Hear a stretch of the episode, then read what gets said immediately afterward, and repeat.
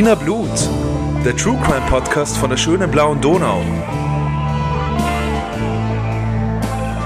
Willkommen zurück bei Wiener Blut von der Podcast Posse. Hey, das sind wir. Das ist Claudia.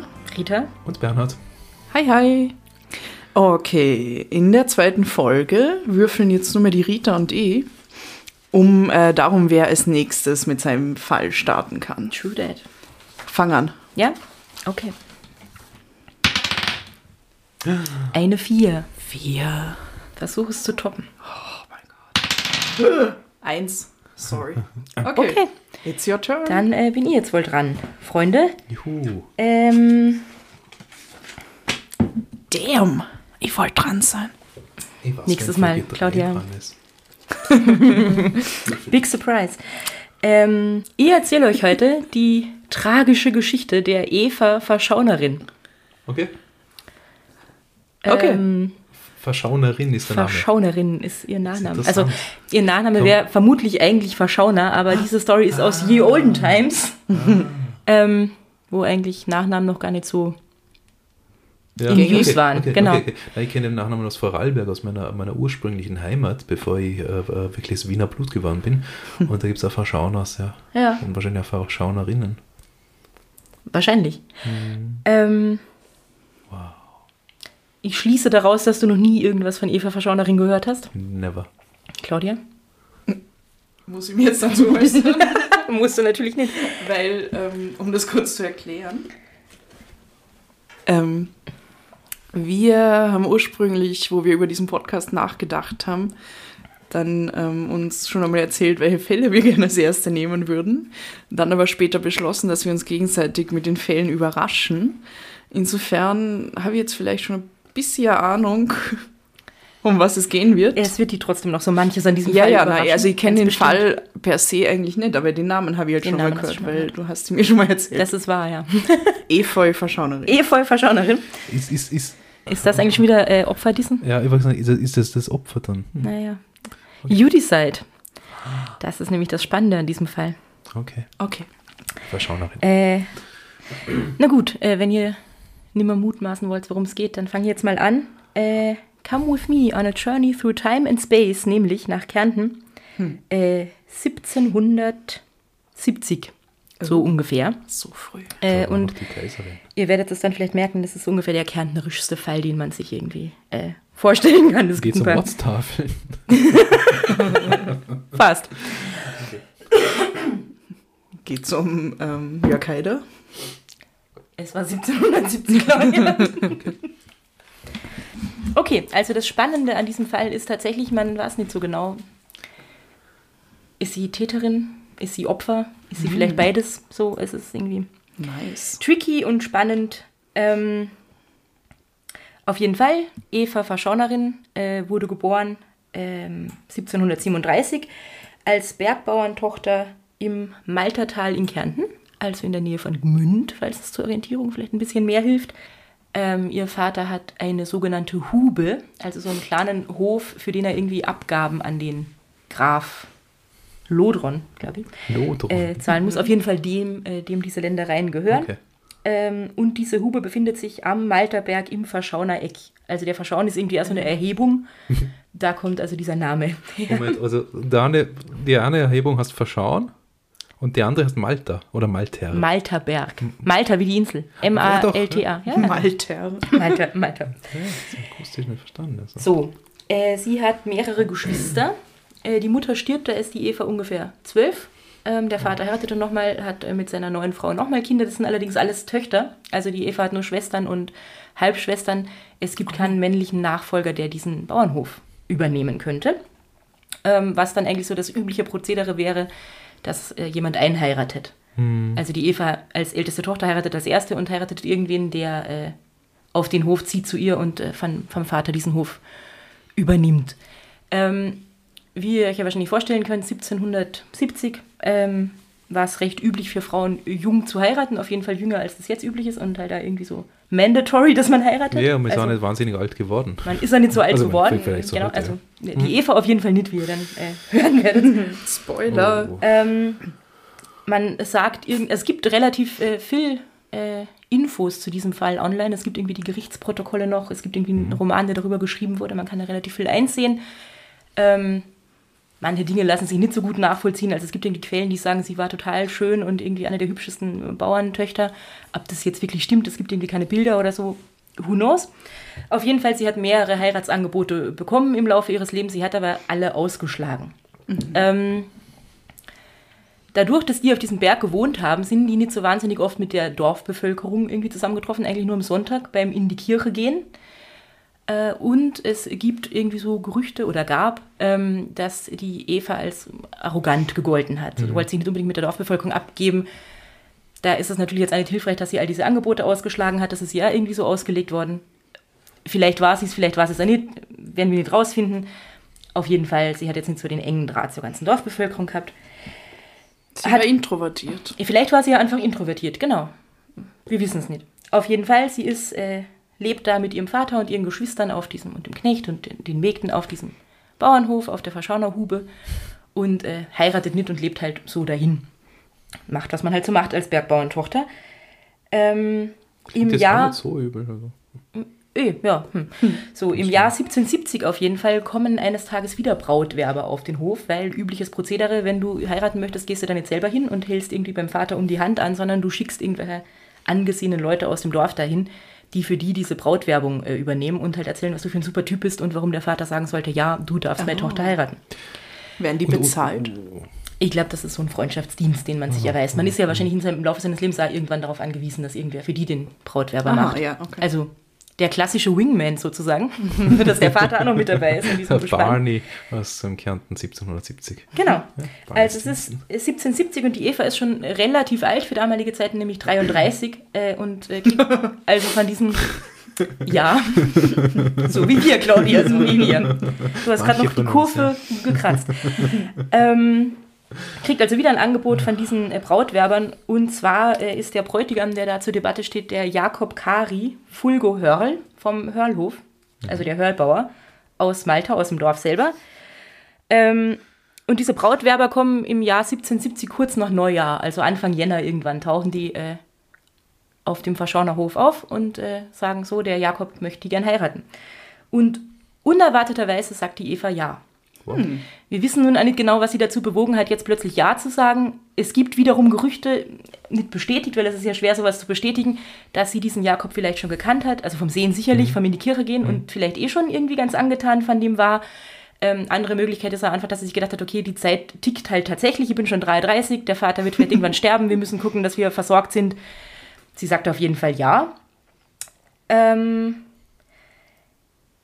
und besucht dann äh, bald darauf mit ihrem Vater den Hörlhof im äh, Maltertal und ist dann aber angeblich ab der Zu ob der Zustände, die da herrschen, eher schockiert. Also es ist nicht so besonders super auf diesem Hof und der Hof ist hoch verschuldet und der Jakob Kari ist eigentlich angewiesen auf eine Braut aus eher wohlhabender Familie Da will sie sanieren. und die seinen Hof Also- rettet. Also es ist auch schon mal ausgeschlossen, weil der Hörlhof so ein schöner großer Hof ist, oder halt zumindest schön, anscheinend hier nicht, aber ein großer Hof und im Dorf, dass der Jakob nicht äh, mit ihr mitziehen wird und diese Verschaunerhube übernehmen, sondern dass sie ins Dorf zu ihm zieht. Weil der Hof vom Jakob größer ist eigentlich als, als die Hube. Genau. Also ein richtiger Hof. Genau, und der hat praktisch. ja auch einen Hof. Also es wird niemand, äh, ist wahrscheinlich sehr ungewöhnlich gewesen, dass ein Bauer, der schon seinen eigenen Hof hat, den aufgibt, um zu seiner Braut zu ziehen. Sondern es hätte dann, wenn, wahrscheinlich jemand einheiraten müssen bei ihr, der keinen eigenen Hof hat. Also der als Knecht irgendwo arbeitet oder eben auch nur so eine Hube hat, die eigentlich dem Grafen gehört, für den er Okay. sozusagen den bewirtschaftet. Das ist äh, da nicht der Fall. Die Eva geht auf jeden Fall dorthin und ist eigentlich ziemlich schockiert äh, gewesen und war dann gar nicht mehr so Feuer und Flamme dafür zu heiraten. Schockiert, weil es ein Saustall war. Ja, also Klingt so, ja. kriegt man jetzt auch nicht so hundertprozentig genau aus den Quellen raus, aber äh, ja, war wahrscheinlich nicht besonders gut geführt. Der Vater vom Jakob war natürlich auch schon tot, deswegen hat er den Hof geführt. Ähm, er hat dort mit seiner Stiefmutter gelebt, die den bewirtschaftet hat, solange da jetzt keine Frau irgendwie da war und mit äh, Knekten, Knekten und Mägden. Knechten und Mägden. Und, und, und, und, sie, und, und sie hat ganz sicher nicht geglaubt, dass sie nach Malta darf. Auf die Insel Malta, meinst du? Ohne, ohne jetzt irgendwas unterstellen zu wollen, ich bin mir gar nicht sicher, dass die Eva Das schon gewusst hat, was ja, Malta ja, überhaupt ja. ist. Genau, genau. Ähm, so, da ist, ist jetzt wieder so eine Stelle, wo sich die Quellen ein bisschen So. äh, widersprechen. Angeblich äh, war also die Eva nicht so angetan davon und wollte eigentlich, äh, nee, lieber doch nicht. Ähm, die Verwandtschaft hat ihr dann aber wohl gut zugeredet, sie soll äh, da mal hinheiraten, hinheiraten. Und der Vater hat wohl angeblich auch gesagt, ja, er äh, bezahlt diese Schulden und er übernimmt auch die Hochzeitskosten für die Hochzeitsfeier. In einer anderen Quelle wiederum, und das wird dann äh, später vielleicht auch nochmal relevant werden, steht, dass der Vater eigentlich nicht so angetan war. Nun weiß ich nicht, ob sich das widerspricht oder vielleicht war es nur die restliche Verwandtschaft, die gesagt hat, mach mal. Und der Vater war eh von Anfang an dagegen. Äh, der hat gleich mehrere Gründe genannt. Erstens, die Eva war angeblich sein Lieblingskind. Auf jeden Fall war sie die Älteste und vielleicht deswegen die, zu der die engste Bindung hat, die wahrscheinlich die wichtigste Hilfe für ihn auf dem Hof ist. Ähm, also er hat auf jeden Fall gesagt, er braucht sie irgendwie eigentlich, um, um äh, ihm weiter zu helfen auf dem Hof. Und er hat auch gesagt, die soll gesagt haben, die Aussteuer ist eine beträchtliche finanzielle Belastung für ihn, die er da irgendwie bezahlen muss und so. Super reich waren die wahrscheinlich auch nicht, weil sie haben ja eben äh, ihre Abgaben an den Grafen irgendwie zahlen müssen. Und er wollte wahrscheinlich auch, dass jemand auf den Hof kommt. Es wäre ihm wahrscheinlich Hof sehr viel lieber gewesen, aber er hat ja immerhin noch die anderen Töchter, die waren noch mit dem heiratswegen Alter, aber die hätten ja in ein paar Jahren immerhin Oh, okay, ja, äh, jemanden einheiraten lassen können. Wie dem auch sei, die Eva hat sich schlussendlich dazu entschieden, den Jakob zu heiraten. Und zwar schon im Februar. Also das ist recht schnell gegangen. Oh, Besonders ja. gut kennengelernt haben sich die anderen in der Zwischenzeit. Anfang jener Brautwerbung im Februar war die Hochzeit. Ähm, da gibt es jetzt wiederum ein ganz spannendes Gerücht, und zwar, dass der äh, Jakob und der Vater sich gestritten haben sollen und dann eigentlich in weiterer Folge gar nicht mehr so viel miteinander geredet. Die Tradition schreibt nämlich irgendwie vor, die, es gibt so eine Truhe mit der Aussteuer von der Braut drin. Also da sammelt sie ja irgendwie ihr Leben lang, keine Ahnung, Tischwäsche und Geschirr und was man halt so alles für einen Haushalt braucht. Und äh, diese Truhe mit der Aussteuer muss vom ähm, Elternhaus der Braut in ihr neues Zuhause gebracht werden und dafür sind eigentlich die Nachbarn von der Braut zuständig. Jetzt ist der Jakob aber allein gekommen, hat das selber aufgeladen und irgendwie ins Dorf gefahren und das ist anscheinend für uns überhaupt nachvollziehbar ein Riesenaffront, weil es gegen die Tradition verstößt. Das hat den Vater Verschauner angeblich so beleidigt, dass er mit dem Jakob eigentlich gar nicht mehr so richtig was zu tun haben wollte. Und, und es sagt also ein bisschen aus, okay, ich nehme mir jetzt all diese Dinge. Ein für- bisschen für sagt er mich aus, ich und- mach jetzt einfach und nimm mir das und mir wurscht, wie ihr da irgendwie Also so, als, als wäre als wär praktisch, ähm, wie sagt man? Gierig. Ja, genau. Mehr danach aus, nach den materiellen Gütern, als jetzt irgendwie Ja, nach genau. Ja, Gierig, und, gierig und, und, das und ich nehme an, dass die, die Nachbarn, die das sonst gebracht hätten, dann ja bewirtet worden wären, ein Bier Wahrscheinlich hätten, auch diesen, was das sie was spart er alles, sich ja, natürlich genau. auch, das ist ein Ja, guter ja. Punkt, ja. Hm. Äh, auf jeden Fall, sie heiraten ganz traditionell irgendwie in der Dorfkirche von Malta. Die Eva lebt fortan mit dem Jakob und äh, seiner Schwiegermutter, der Katharina, glaube ich, ähm, auf dem Hof. Und nun gibt es irgendwie Berichte aus dieser Zeit, die sagen, die Eva soll nicht besonders glücklich gewirkt haben. Sie war äh, in der Zeit nach der Hochzeit relativ oft bei ihrem Vater zu Besuch, obwohl das so ein eher weiter beschwerlicher Weg äh, gewesen sein soll. Sie soll auch oft einfach nur in der Stube gesessen haben und geweint haben. Ähm, also besonders glücklich hat sie wohl irgendwie auf die anderen Dorfbewohner nicht gewirkt. Dann gibt es wieder andere Quellen, die sagen, das Einvernehmen zwischen den Ehepartnern war trotzdem eigentlich ganz gut. Also die haben sich vielleicht eh halbwegs verstanden. Werden wir auch nicht rausfinden. So, aber die überwiegende Dings sagt irgendwie aus, so happy war sie nicht damit, mit der Entscheidung, die sie getroffen hat. Vielleicht hat sie Heimweh gehabt. Nach Das, Ja, das, das ziemlich sicher. ja. Ja, das, das ziemlich sicher auf jeden Fall. Das allein kann schon echt richtig So, wenn du sein. 33 Jahre lang irgendwie nur das gewöhnt bist auf deinem kleinen Bauernhof auf dem Berg mit schönem Ausblick und deiner Familie und dann bist du plötzlich weg. Könnte ich mir vorstellen, dass das ein ziemlicher Schock ist. Äh, mit einem Mann wird sie auch noch nie vorher zusammen gewesen sein, vermutlich seinerzeit und so. Also irgendwie. So. Über dieses ganze Hin und Her, wie auch immer die Eva sich gefühlt haben muss, äh, mag, wird es März. Und am 9. März, das ist noch Fastenzeit, gibt es eine traditionelle Kärntner Fastenspeise. Kasnudeln. Als Fastenspeise. Ja, das ist sicher, ist ja kein Fleisch drin. Stimmt, ah, ah ja. So, es gibt also Kasnudel, die äh, Eva Diese kocht Logik. viel und es bleibt was beim Mittagessen übrig. Ähm, sie gehen alle wieder ihrer Arbeit nach und äh, am Nachmittag denkt sie sich, naja, wir haben ja noch Kasnudel, die mache ich jetzt nochmal warm und stellt sie dem Jakob als Jause hin, wenn er von der Arbeit kommt. Der Jakob kommt von der Arbeit, isst seine Kasnudel, ähm, kann das auch nicht aufessen, es ist immer noch ein bisschen zu viel, es bleiben so ungefähr zwei bis drei Esslöffel übrig. Die isst dann die Stiefmutter, also die Katharina, die Stiefmutter vom Jakob, isst das dann. Sie haben alle gegessen, sie gehen irgendwie schlafen, schlafen dann aber nicht so gut, weil sowohl die Stiefmutter Katharina als auch der Jakob werden irgendwie von ganz schlimmen Magenschmerzen und Übelkeit heimgesucht. Ähm, und es dauert irgendwie das ganze Wochenende. Der Katharina geht es dann irgendwann ein bisschen besser, der Jakob erholt sich nicht und stirbt am 11. März, das ist ein Sonntag, also von Freitag hat er die Kasnudel gegessen, Sonntag ist er plötzlich tot. Das ist ein bisschen, man hat sich halt schon gefragt, warum eigentlich stirbt der jetzt so plötzlich, der Bauer, kerngesund, Anfang, Mitte 30, er wird ungefähr im Alter von der Eva gewesen sein. Was ist denn da los? So. Wie das halt so ist, es wird natürlich der, der Pfarrer geholt, damit er ihm die letzte Öl Ölung erteilt. Und äh, das ist ganz spannend. Es gibt äh, tatsächlich noch im Sterbebuch der Gemeinde Malta, wo sowas vermerkt wird, vom Pfarrer die Notiz. Äh, Jakob Kari gestorben ohne hochheilige Sterbekommunion wegen ununterbrochenem Erbrechen. Ah, ja. Oh shit. Also, dem dürfte es wirklich dreckig Das gegangen ist ein sein. Einbahn gewesen, ja. So. Also, ja. Der weitere Ablauf ist, wie der halt so ist. Der Pfarrer kommt, der Pfarrer geht, es gibt eine Totenwache, der wird da im, im Haus aufgebahrt, alle kommen zum Beten, er wird dann begraben und das Leben nimmt eigentlich wieder so seinen gewohnten Gang. Ähm, aber es tauchen Gerüchte in der Dorfbevölkerung auf und die sagen irgendwie, ähm, da kann es ja nicht mit rechten Dingen zugegangen sein. Erstens, der Bauer so jung, so plötzlich gestorben, was soll denn da passiert sein? Und während wir da bei der Totenwache waren und für ihn gebetet haben, ist uns aufgefallen, Gesicht und Lippen haben sich ein bisschen blau verfärbt. Das kommt uns seltsam vor, das kennen wir so nicht von anderen Bauern, die sterben. Dun, dun, Das- dun, dun, das- dun, dun. Ich wollte noch was fragen. Die Stiefmutter, also der ist es ja dreckig gegangen Ja. irgendwie, aber die ist wieder Die happy. ist wieder fit geworden. Okay. Die hat irgendwie Die hat zwei Tage lang gegessen. sich übergeben und äh, gelitten. Mit, kennt man wie so eine Magen-Darm-Grippe, stelle ich Mhm. mir das so ein bisschen vor. Die hat sich dann aber wieder gefangen. okay. Ich glaube, ich weiß, woher die blauen Lippen kommen. Möchtest du vielleicht schon eine Vermutung? Na, Bärbel? na, das überlasse ich unseren Zuhörerinnen und Zuhörern. Gut.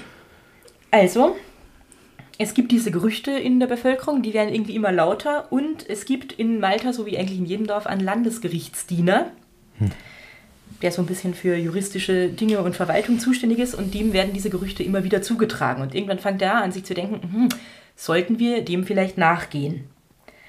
Und äh, tatsächlich, weil er das immer wieder hört, äh, lädt er die Eva einmal vor und denkt sich, ich rede mal mit ihr und frag sie so, war da vielleicht irgendwas seltsam? Und ohne dass die Eva großartig irgendwas sagt, sagt der Landesgerichtsdiener zu ihr, Eva, du weißt aber schon, dass Hydrach verboten ist. Jetzt werdet ihr euch fragen, Was ist was ist Hydrach? Hydrach? Hydrach. Hydrach ist Arsenik oder Arsen, Oh. ähm, das spannenderweise in Kärnten, Salzburg, Steiermark abgebaut wird. Und dass seinerzeit sehr viele ähm, Bauern zu Hause haben, obwohl es streng verboten ist, weil man das in kleinen Dosen wohl den äh, Tieren bei Viehkrankheiten, den Kühen, wenn sie irgendwie Kälber gebären, in so kleinen Mengen eingibt, weil das irgendwie dann leichter geht. Hm, So. Ich habe bei meinen Nach Nachforschungen herausgefunden, und das ist super interessant, dass man äh, Hydracha das Kokain der armen Leute genannt hat. Es haben tatsächlich damals äh, Leute genommen, um irgendwie lustig high zu sein, weil es ist irgendwie, putscht dann auf, total. Man hat ab Pferde damit gedopt, bevor man sie verkauft hat, weil sie dann fitter waren und irgendwie das Fell war Oh. glänzender. Ein paar Tage danach sind sie halt dann zusammengebrochen wegen äh, viel, ja. Also es war, ja. es war tatsächlich relativ gängig und was spannend ist, ich habe das meiner Mama erzählt und die kommt ja auch aus einer Bauernfamilie und sie hat sie kann sich erinnern, wo sie ein Kind war, die haben auch noch äh, Arsenik zu Hause gehabt für die Tiere. Ist jetzt, Entschuldigung, ist jetzt Arsenik äh, reines Arsen oder ist das da beigemischt oder was? Mhm. Nee, ich glaube, es ist reines okay. Arsen. Ja, weil äh, das habe ich vorher gemeint, das habe ich äh, natürlich auch bei meinen äh, Recherchen ist mir Arsen immer wieder untergekommen. Ja. Und das sind die blauen Lippen. Ein Genau. Zeichen, ne? So ist es. Und äh, was tot. super spannend ist, ähm, dass bis in die 70er Jahre des 20. Jahrhunderts äh, tatsächlich das, vor allem in der Steiermark, wo es abgebaut worden ist, total, totale äh, Arsen-Hotspots gab, wo Leute hingekommen sind, um sich damit zu berauschen, statt halt zu koksen. Da gibt es Berichte Krasser irgendwie drüber, ja. Scheiß. Äh, äh, Welche 70er Jahre? Das, 1970er Jahre. Also des 20. habe ich das Des richtig 20. verstanden? Jahrhunderts, okay, ja. Okay, ihr müsst es nicht zurückspulen, das ist tatsächlich das 20. Es ist tatsächlich das Oh, 20. wow. Jahrhundert, also das war da wohl äh, recht weit verbreitet, das zu tun. Ähm, Mhm. Und man kann, wenn man regelmäßig kleine Mengen von Arsen zu sich nimmt, kann man sich abhärten.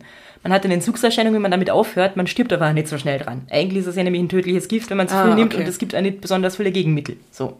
Oder gar keine, eigentlich. Aber das heißt, man hat da Messerspitze Arsen, so ein bisschen Genau. in den Das- Mund. und so stell ich mir das zack, vor. Das heißt, wenn man Angst hat, dass einen jemand mit Arsen vergiftet, Ja. dann fängt man einfach schon in frühester Jugend an, Das hat immer man- wieder ein bisschen ja, Arsen zu nehmen. Das haben tatsächlich viel. irgendwelche wichtigen Leute, Herrscher, Mhm. Grafen und so weiter, die Angst davon gehabt haben, davor gehabt haben, irgendwann umgebracht zu werden, haben das äh, getan. Mhm. Sich immer mit so einer kleinen Dosis abgehärtet. Ähm, Super als spannend. Potenzmittel ist es irgendwie auch, äh, verwendet wurden und als Verhütungsmittel.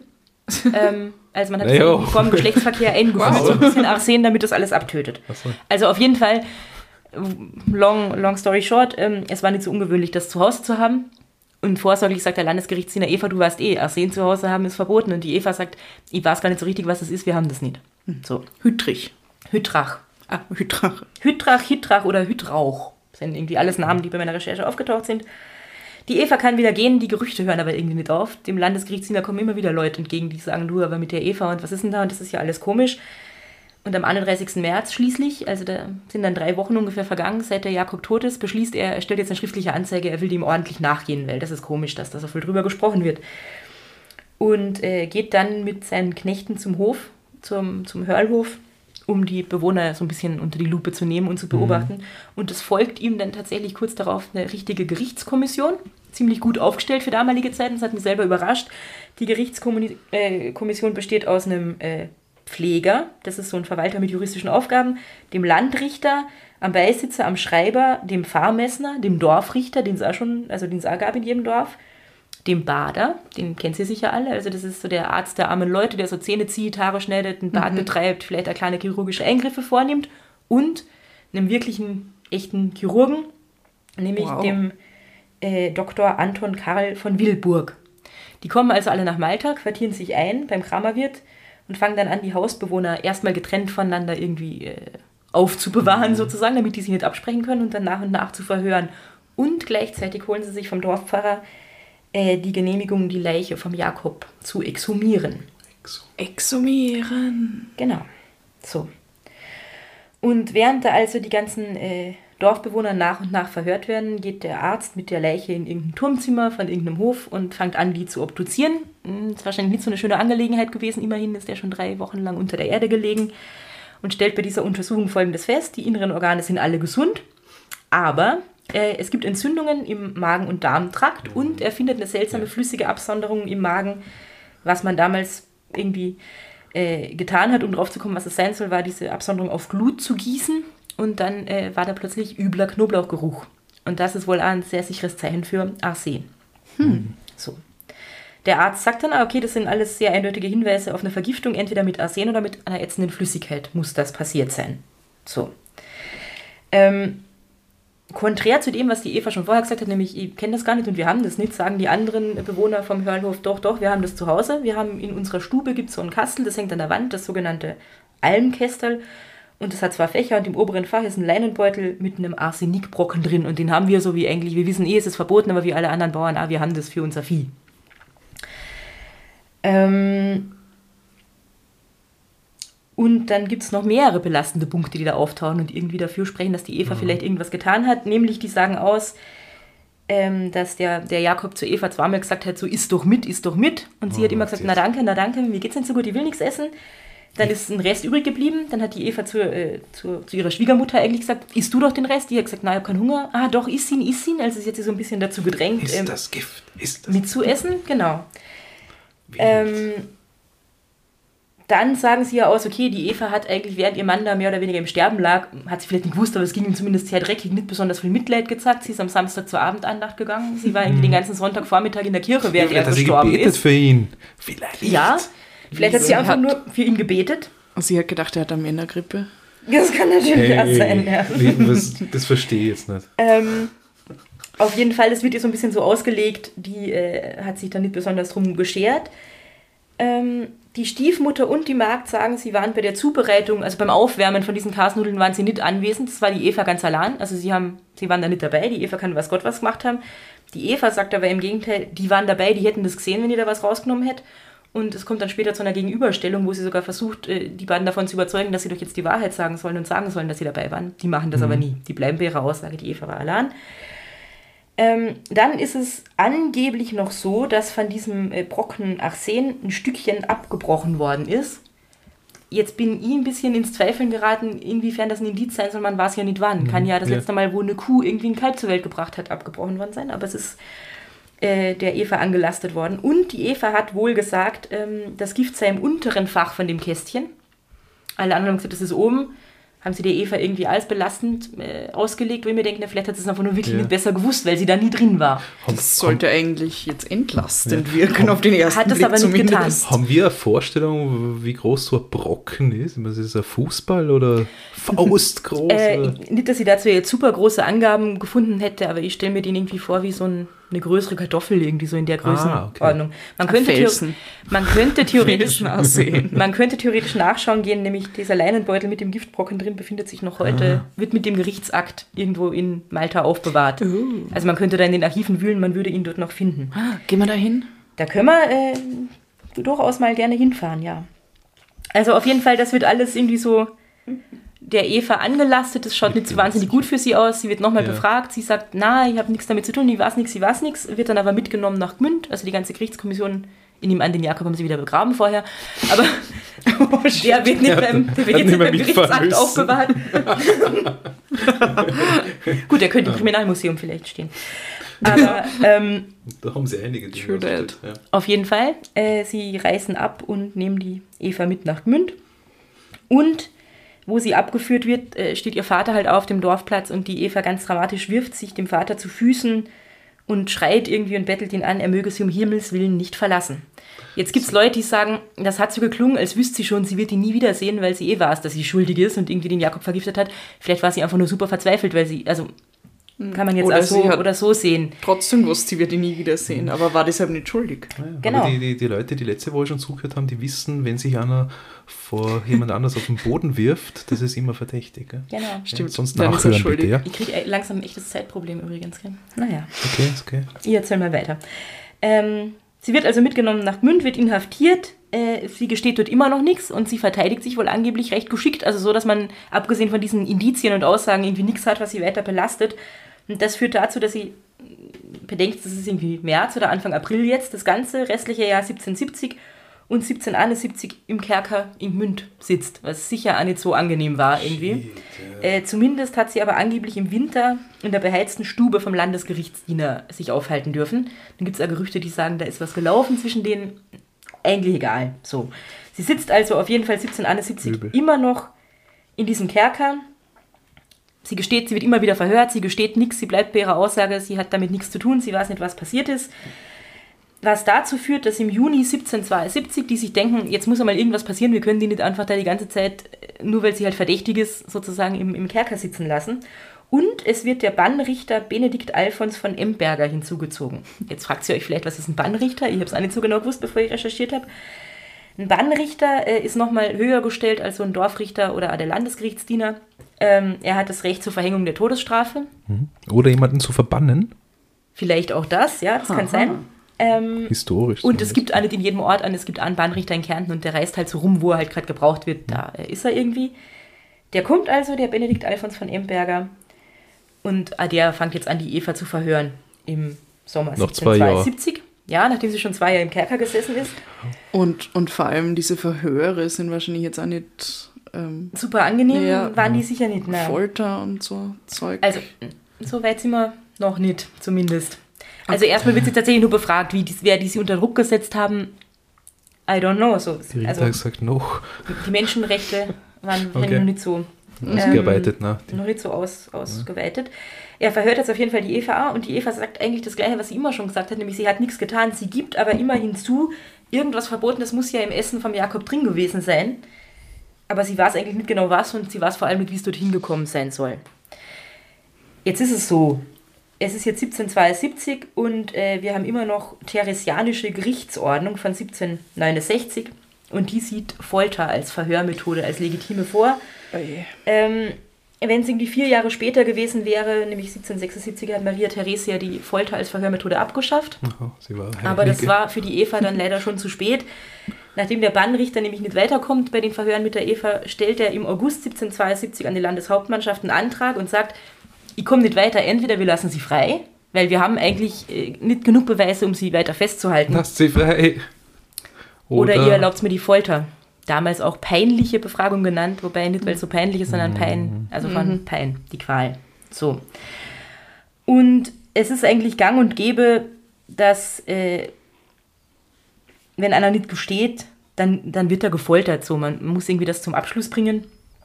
Ähm, das ist eigentlich ganz selbstverständlich. Und man ist ja absurderweise davon ausgegangen, wenn jemand unschuldig ist, dann kann der die Folter überstehen, ohne dass er irgendwas gesteht. Also der wird dann von Gott irgendwie so gestärkt, dass er das aushaltet. Mhm. So, sei es drum, im September auf jeden Fall äh, kriegt er die Genehmigung, er darf das machen. Allerdings unter der Voraussetzung, äh, dass sie erstmal versuchen sollen, äh, dass sie es erstmal mit der sogenannten Schreckung versuchen sollen. Schreckung bedeutet also, man äh, sagt dem, dem oder der Angeklagten mal die Folterinstrumente und den Freimann, also das ist der Henker und Folterknecht mhm. irgendwie in Personalunion, führt, äh, führt dir die mal vor und gibt dir dann nochmal die Gelegenheit zu gestehen, bevor überhaupt irgendwas passiert. Anwendet. Oh Gott, oh Gott. Äh, Im Oktober 1772 wird die Eva dann in die Folterkammer geführt. Man sagt ihr die, äh, die Folterinstrumente und den Freimann. Und den Freimann stelle ich mir ein bisschen so vor, nach den Berichten, die ich gefunden habe, wie vom Ku Klux Klan, aber in Rot. Also mhm. der hat dann grellroten Mantel an und eine Zipfelmütze mit zwei Augenschlitzen. Kein besonders erfreulicher Anblick mhm. irgendwie. Na. So. Äh, die Eva zuckt da total aus, wo sie den sieht, gerät irgendwie in Panik und äh, bittet irgendwie darum, so tut's den weg, sie bittet um seine Entfernung und sagt, sie will gestehen. Man fragt sie dann, warum willst du jetzt gestehen? Und die Eva hat wohl wortwörtlich gesagt, weil der Freimann so brinnrot ist worden. Weil er, weil er so, so rot ist. In dem an, so. Brinnrot heißt Brennrot. Ja. Mir stellt sich die Frage, warum sie gesagt hat, er, er ist es worden. Geworden, ja. Er war es ja eigentlich schon. Vielleicht mhm. hat sie ein bisschen halluziniert oder ja. I don't know. Auf jeden Fall das hat sie so mitgenommen, dass sie gesagt hat, sie wird gestehen. Und sie gesteht dann auch und sagt, sie hat äh, das Gift ins Schmalz getan. Hm. Von diesen Kasnudeln, ihr kennt es ja. Auf jeden Fall die Eva sagt das, aber nachdem die weg sind und sie gestanden hat, fängt sie halt an, das wieder zu widerrufen und sagt, na, also eigentlich nicht, die hat das nur gesagt, weil mit dieser mhm. scheiß Freimann in seiner fucking roten Kutte hat mir fürchterlich Angst gemacht. Mhm. Und die Zangen wahrscheinlich, ja. Und die Zangen die und was Zangen, auch immer sie da grauenhaftes gesehen hat. Und deswegen wird am 1. Dezember äh, wieder um die Genehmigung zur Folter angesucht, weil sie sagen, naja, wir sind nämlich genauso weit wie vorher. Sie sagt jetzt wieder, sie war es nicht. Und die wird wieder genehmigt, nämlich im Jänner 1773 Mittlerweile ist die Eva auch schon irgendwie zweieinhalb Jahre im Kerker. Ähm, sie kriegt wieder die Gelegenheit, ohne Folter zu gestehen. Also sie sagen ihr nochmal, überleg dir das. Und äh, sie sagt, sie sagt, äh, sie wird sich lieber umbringen lassen, als etwas zu gestehen, was sie nicht getan hat. Mhm. Und daraufhin wird sie dann am 4. Februar tatsächlich wieder in die Folterkammer geführt und äh, gefoltert. Das heißt, es wird ihr nicht mehr die, die Schreckung angeboten und Na, die rote Zipfelmütze und so. Jetzt äh, geht's now it's the real spekuliert, aber okay. äh, Und zwar mit der sogenannten schönen Schnürung. Die hm. Schnürung mit den Banden. Das, das funktioniert irgendwie so, dass dir die Arme nach hinten gefesselt werden und äh, es war ziemlich grausig, das zu recherchieren und eingeschnürt werden mit so einem Hanfstrick. Dieser Hanfstrick hat an beiden Enden so einen hm. Holzgriff, an dem man gut ziehen kann. Das wird dann um die Arme drumherum gewickelt und die Folterknechte ziehen an beiden Seiten. Und ja. die ziehen so lang, bis zwischen ja, diesen Schnüren das Fleisch rausquillt und sich oh diese Schnur äh, ins, durchschneidet, das blutet. Die bewegen das dann noch so ein bisschen auf und ab, um den Nerven noch mehr zu reizen. Also es ist wohl wirklich richtig schlimm. Hm. Ähm, Wer und, denkt sich so einen Scheiß? Ja, es ist schon ziemlich krass. Wow. Die Eva haltet das nicht besonders lang aus. Sie schreit fürchterlich und, äh, und sagt dann unter der Folter, sie gesteht, sie gesteht. Hm. Wer würde dann, nicht gestehen? Wer würde nicht gestehen, Fall. ja. Und sie sagt dann, das hat sich so ereignet. Sie hat, äh, bei ihr zu Hause hat es irgendwie dieses Arsenik, das war nicht üblich, das haben sie nicht gehabt, aber sie hat dann, wo sie auf dem Hörlhof war, beobachtet, wie die Schwiegermutter äh, damit in den Stall gegangen ist und hat dann irgendwie gefragt, was ist denn das und was machst du denn da und wie viel nimmt man denn da? Und ähm, hat das alles beobachtet und sagt dann aber, sie ist eigentlich die ganze Zeit davon überzeugt gewesen, dass eigentlich niemand so genau gewusst hat, dass sie gewusst hat, wo das jetzt überhaupt ist und so. Sie hat zwar mal danach gefragt, aber sich jetzt nicht weiter offensichtlich dafür interessiert und sagt dann, sie hat ein erbsengroßes Stück äh, abgebrochen und auf dem Herd, mind you, auf dem Herd mit einem Stein zerrieben und ins Schmalz gestreut. Und auf die Frage, warum sie das getan hat, hat sie gesagt, äh, sie wollte ihren Mann loswerden, äh, weil sie irgendwie darunter gelitten hat, mit ihm verheiratet zu sein, weil sie darunter gelitten hat, dass anscheinend sein Ansehen unter den Nachbarn nicht so besonders hoch war. Und äh, es würde mir leichter sein, wenn ich allein wäre, hat hm. sie gedacht. So. Sie sagt dann, ah, die Stiefmutter wollte sie nicht vergiften. Sie hat einfach nur gedacht, so ein bisschen wie in diesem Rest drin ist, das wird ihr schon nicht viel ausmachen. Und das war ja dann tatsächlich mhm. ja so. Ähm, es folgt dann zwei Tage später, nachdem sie gefoltert worden ist, nochmal ein, ein Abschlussverhör. Da sagt die Eva dann noch zusätzlich, ja, die, die Magd und die Stiefmutter haben irgendwie so, die sind nicht besonders nett zu ihr gewesen. Das hat sie irgendwie noch mehr darin bestärkt, dass sie da jetzt weg will und, und was, was tun will die Stiefmutter und die Magd werden dann auch nochmal verhört, die bestätigen das auch. Die sagen aber, ja, wir waren auch nicht besonders nett und wir haben irgendwie über sie geredet. und sie sagt dann auch, ein bisschen erklärt sie das auch mit dem Verhalten von dem Vater. Also sie war es, der war nicht so glücklich damit, dass sie geheiratet hat. Der hat sie, hätte sie eigentlich auf dem Hof gebraucht. Und Ähm, was sie dann aber sagt, und da widerspricht sie sich, weil sie ja nochmal ihr ganzes Geständnis wiederholen muss, sie sagt, sie hat das erbsengroße Stück mit dem, von dem Gift nicht am Herd, sondern am Tisch mit am Stein zerrieben. Jetzt fragt man sich, warum erzählt sie denn was anderes so? Ist es überhaupt nie so gewesen? Hat sie sich das nur ausgedacht, weil sie halt irgendwas sagen muss unter dieser Folter, damit es aufhört? War sie einfach durcheinander? Wir wissen es nicht. Auf jeden Fall, es gibt Widersprüche in diesen Aussagen. Ähm, das ist denen aber mehr oder weniger wurscht. Am 16. Februar wird das äh, Urteil erlassen und am 20. März wird es dann schließlich der Eva verkündet. Da ist sie dann auch schon tatsächlich fast drei Jahre im Kerker. Und das Urteil lautet, durch den landesfürstlichen Freimann an der gewöhnlichen Richtstatt durch das Schwert vom Leben zum Tod hingerichtet, die rechte Hand abgeschlagen, Kopf und Hand an das Rad aufgesteckt What? und der Körper am Ort der Hinrichtung begraben, nicht in einem äh, geweihten Gottesacker sozusagen. Und dies zu ihrer wohlverdienten Straf, anderen aber zu einem Beispiel. Also Kopf und Hand werden da ausgestellt, damit die anderen irgendwie wissen, macht keinen Scheiß, sonst Ja. Aber endet ja. noch, noch, noch mal, die Hand kommt vor dem Kopf. Nee, das, ich glaube nicht. Oh, Gott sei Also Dank. das habe ich nicht so genau herausgefunden, aber es steht ja eigentlich äh, tot durch das Schwert und dann die rechte Hand abgeschlagen und dann Ah, okay. Kopf und Hand. Also Okay. gehe davon aus, dass sie die Hand erst abschlagen muss. Ich, Immerhin. es macht, äh, weiß ich nicht, wie lange das dann noch dauert, ob das so einen riesen Unterschied macht. Egal, grausig ist es so oder so. Einen Tag später, die Eva ist schlau äh, und stellt schon einen Tag später am 21. März, nachdem ihr dieses grausliche Urteil verkündet wird, ein Gnadengesuch an die Kaiserin Maria Theresia. Und deswegen muss die Vollstreckung erstmal ausgesetzt werden, weil solange dieses Gnadengesuch Ja. läuft, können sie sie ja nicht einfach hinrichten. Wird aber abgelehnt, das Gnadengesuch. Die Resel hat kein Mitleid. Und ähm, die Eva wird schlussendlich am 9. November 1773, da ist sie 35 oder 36 so ungefähr, äh, hingerichtet und zwar am Galgenbichel in Gmünd. Ähm, Galgenbichel tatsächlich, weil das der Hinrichtungsort ist. Es gibt ja in ganz vielen Orten irgendwie Galgenbichel. Also zumindest da, wo meine Oma irgendwie gewohnt hat, gibt es auch so einen Hügel, der Galgenbichel hast und so. Immer noch. Und Kopf und Hand werden äh, wirklich dort zur Schau gestellt. Ähm, Und ihr Körper wird dort begraben. Ihr Körper wird dort begraben, genau, nicht in geweihter Erde, sondern einfach dort. Die, ich weiß nicht, wie lange sie Kopf und Hand durchgelassen haben, bis das irgendwie grauslich wird und von selber verrottet oder bis die Fliegen zu viel werden. I don't know und I don't wanna know. So genau will ich es gar nicht wissen. Auf jeden Fall, ähm, wir wissen eigentlich bis jetzt nicht, hat es die Eva wirklich getan oder nicht, aber wenn sie es getan hat, bin ich irgendwie der Meinung, sie ist genauso ein Opfer, weil das ist ziemlich uncool, was die mit ihr gemacht haben. Es war auf jeden Fall die letzte Hinrichtung am Münchner Galgenbichel. Und die Eva ist deswegen besonders spannend oder interessant und wahrscheinlich gibt es da deswegen relativ viel äh, Infos zu ihrem Fall, weil sie das letzte Opfer eines Folterprozesses in Österreich war, weil äh, drei Jahre später hat die Maria Theresia Aus die Folter als Verhörmethode verboten. Ähm, auch noch lustig, äh, lustiges, lustiges, unter Anführungszeichen, äh, Geschichten am Rande. Das Gerichtsverfahren war ziemlich teuer. Das hat damals so viel gekostet wie 30 Kühe. Kann man sich vorstellen, dass das viel Geld war. Ähm, und musste von der Hörlhube gedeckt werden. Und wo dann das Geld von dem Oh. Hof irgendwie aufgebraucht war, haben die Verschauner dafür aufkommen müssen, was da irgendwie noch offen war. Weil nochmal, Hörlhupe war der Vater von der. Na, Hörlhube war ihr Hof, Ah. also da, wo ihr Mann da gestorben ist. Ah ja, und Verschauner. Also, sie war die Verschauner. Also erstmal von ihrem ja, Hof und dann äh, Vom Vater. Dann vom Vater. Und, naja, es ist, wie es ist. Äh, Bis jetzt scheiden sich die Geister so ein bisschen. Ist sie das letzte Opfer der Folter oder ist sie eine berüchtigte Giftmörderin? Die Eva. Ähm, Ja, Hans ist sie sicher. eins davon ist sie sicher, ja.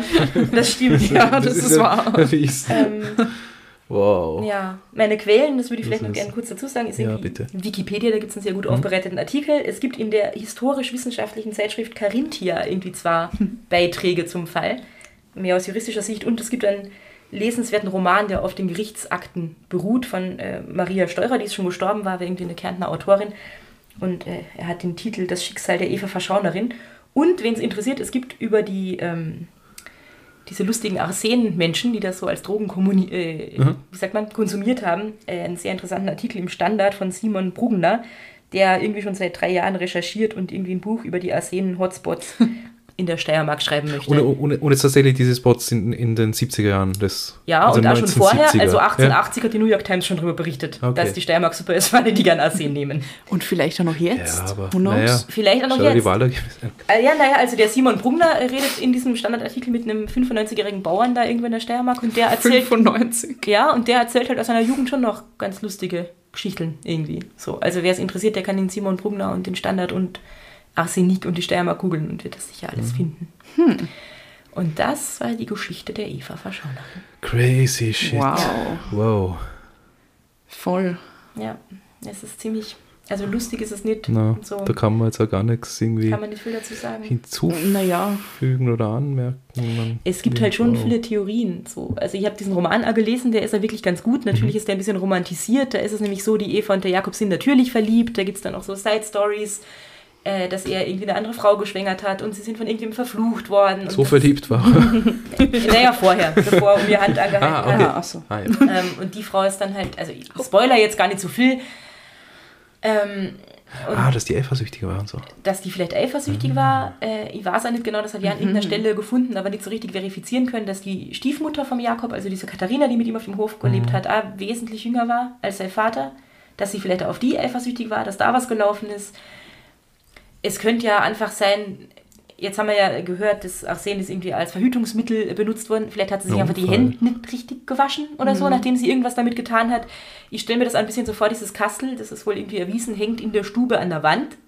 Das ist wahrscheinlich aus Holz. Das ist vielleicht nicht so super dicht. Vielleicht steht der Tisch blöderweise drunter. Vielleicht ist irgendwie reingerieselt. Es gibt ja tausend Möglichkeiten, Oder wie das ins Essen gelangt sein könnte.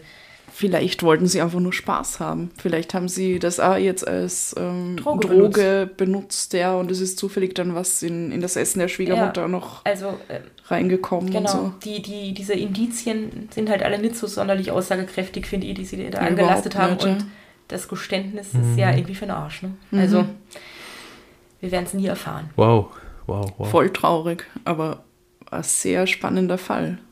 Es freut mich, wenn es euch entertaint hat. Oh ja. Und ein sehr plastisch geschildert das alles. Ich finde diesen, diesen historischen Shit ähm, total cool. Ja, ich finde das auch voll spannend. Also ich bin dann da wirklich so abgedriftet beim Recherchieren und habe über Arsen total viel gelesen und irgendwie über Malta, ohne rauszufinden, wo es jetzt eigentlich genau entstanden ist. ähm, also es ist schon spannend auf jeden Fall. Ein schöner, Ähm, schöner Kontrast zu meiner Geschichte von letzter Woche. So das vollkommen, historischer Fall ja, aber vollkommen anderes äh, Milieu. Äh, ja, Und dafür trotzdem früher. Gift, ja. ja. Ja, trotzdem Gift. Ja, also Morde mit Arsen waren, glaube ich, auch nicht so unüblich, weil man hat es halt relativ schwer nachweisen können, außer man macht jetzt wirklich eine Obduktion, was, glaube ich, nicht so Mhm. Ja. üblich war damals und kommt dann mit dieser komischen Knoblauchprobe drauf. Ich, ich habe da unlängst irgendwas über, über Arsenmorde auch gelesen und, und äh, quasi den, den Arsen-Test, also man hat das dann irgendwie, ich weiß nicht, austesten können, ob jemand an- Arsen quasi unter äh, Ja. erkrankt ist. Ja. Das gibt es auch noch nicht so lange. Ich glaube, das war erst Anfang 20. Jahrhundert nee, ein oder bisschen so. vorher. Ich habe es tatsächlich irgendwo in okay. meinen Notizen stehen. Aber jedenfalls Äh, noch nicht 1770. Nee, 1836. Ah, doch schon. Das, okay. die, die, wow. zu, die erste zuverlässige Probe, also Nachweisbarkeit von, von Arsen, äh, gab es erst 1836. Und vorher gab es halt wirklich nur dieses, wir schmeißen es auf heiße Glut irgendwie und dann stinkt es nach Knoller oder nicht. So. Aber ist das wissenschaftlich irgendwie ähm, stichhaltig? überhaupt? Arsenverbindungen riechen nach Knoblauch, wenn man sieht. Okay. Das ist schon wirklich so, aber vielleicht auch nicht nur die, das war, dafür reicht jetzt Das heißt, man kann jetzt aus. schon davon ausgehen, dass Arsen jetzt praktisch die Tatwaffe war. Ja. Ja, in ist dem nicht- Sinn. Oder zumindest der, der, der Grund dafür, dass er gestorben Vielleicht war es ja gar kein Tat und äh, nicht als Waffe. Ja, ja, genau, aber Unfall war, Arsen aber der ist- Todes, die Todesursache Die ja. war wohl schon mit ziemlicher Wahrscheinlichkeit eine Arsenvergiftung. Und wenn es nicht Okay. gerade ein Knoblauchbrot war, dann ist es da große Wahrscheinlichkeit, dass es Arsen ist. Vom Geruch. Genau. Nein, es ist wie beim Zyankali, da hast du ja auch diesen, diesen Mandelgeruch Ja. Mhm. angeblich. Ja. Wow, Naja. was für Aber es sagt halt überhaupt nicht, dass sie das Es- getan hat. Nee, aber nö. Ich meine, es liegt Aber nahe, aber es muss nicht so man kann sein. Es kann da was ganz anderes sein. Ihr könnt es auch gern tun und sie uns zukommen lassen. Äh, was Mhm. denkt ihr? War es die Eva? War es es nicht? Soll man die Folter vielleicht wieder einführen? I don't think so. Ich, ich, ich finde jedenfalls auf, der, auf unserer Hollywood-Skala, Mhm. also auf unserer ja, Hollywood-Skala, Ja, ja. wäre das äh, äh, ein 2. Also, und zwar, ähm, ich meine, sowas kannst du auf Hollywood äh, umschreiben und alles, Mhm. aber ich habe immer so diese Bilder im Kopf von, diesen, von diesem äh, Quasi-Western. Das hat der Kassen das finstere Tal, der da irgendwo im, im Tirol, glaube ich, Mhm. Spielt ja. mit. Ah, wer ist da, dieser Sam tolle Schauspieler? Riley. Ja, Sam Riley, ja, großartig. Der Moretti spielt da mit, oder? Mhm. Ja. Ja, genau. Einfach sowas, dieses, Ja. dieses Setting habe ich im Hinterkopf und das ist ja quasi Hollywood. Das ist schon äh, sicher, ja. Kann man schon Ho- ein Hollywood-Werkzeuge des schönes, Films. schönes sind Historiendrama draus machen, wenn man es noch Ja. ein bisschen mit Mhm. Liebesgeschichte versieht. Ja. Das ist auch noch schnulzig und kitschig und zum Weinen. Also Ja. kann man schon einen Blockbuster draus basteln, denke In ich. diesem Sinn Ja, nur absolut. zwei, aber absolut. Ich würde sogar fast sagen Ja. Eins. Ja, Ja. Ja. na dann. Ruft uns an, Sam- Hollywood. Sam- Wir übernehmen die Ja, Recherche. genau. Sam Riley. Hollywood-Schauspieler, passt, ja, eins. Bin dabei. cool. Ähm, ja, vielleicht stoßen wir zum Abschied noch äh, mit unseren dieswöchigen fancy Getränken an, Das die wir noch gar nicht erwähnt haben. In meinem Fall ist es äh, äh, Gänse, Gänsewein. Gänsewein, das habe ich schon lange gehört. In meinem Fall ist es Makava zum Wachbleiben. Was trinkst du? Gänsewein. Gänsewein, äh, Wasser. Hast du nie gehört? Verstehe nicht. Gänsewein. Gänsewein. Den Wein, den die Gänse trinken aus der Donau. aus, unserer, aus unserer wunderschönen Wiener ja, das hat Donau. das Kind einmal gesagt. Du einen Gänsewein? Ja, genau, ja. okay. Ja. Genau. Na, das habe ich noch nie Ja, gehört. Was trinkst du, Bier haben wir Claudia? Ein. Kaffee. Ah ja. Ein Gänse. Gänsekaffee. Mit reinstem Donau-Gänsewein. Ein Gänseschnaps. Ja, es, Okay. gibt, es gibt ja auch äh, äh, nicht. Gänse-Kaffee, aber es gibt ja so Vogel. Vogel, Kaffee, Vogelkacke. der, Kaffee, der, ja. genau, der durch den Den Vogel durchwandert hatte. Okay, genug davon, ja. Ähm, ja, vielen Dank, liebe Rita, tolle Geschichte. Wir wissen ja schon, wer das nächste Mal alleine würfelt. Wenn es ein Sechswürfel ist, darfst du da reden. du, in diesem Sinne, bis nächste Woche, oder? Ja. Ja. Sagen wir mal. Habt's euch lieb. Und habt's uns gern. Bye bye. Tschüss.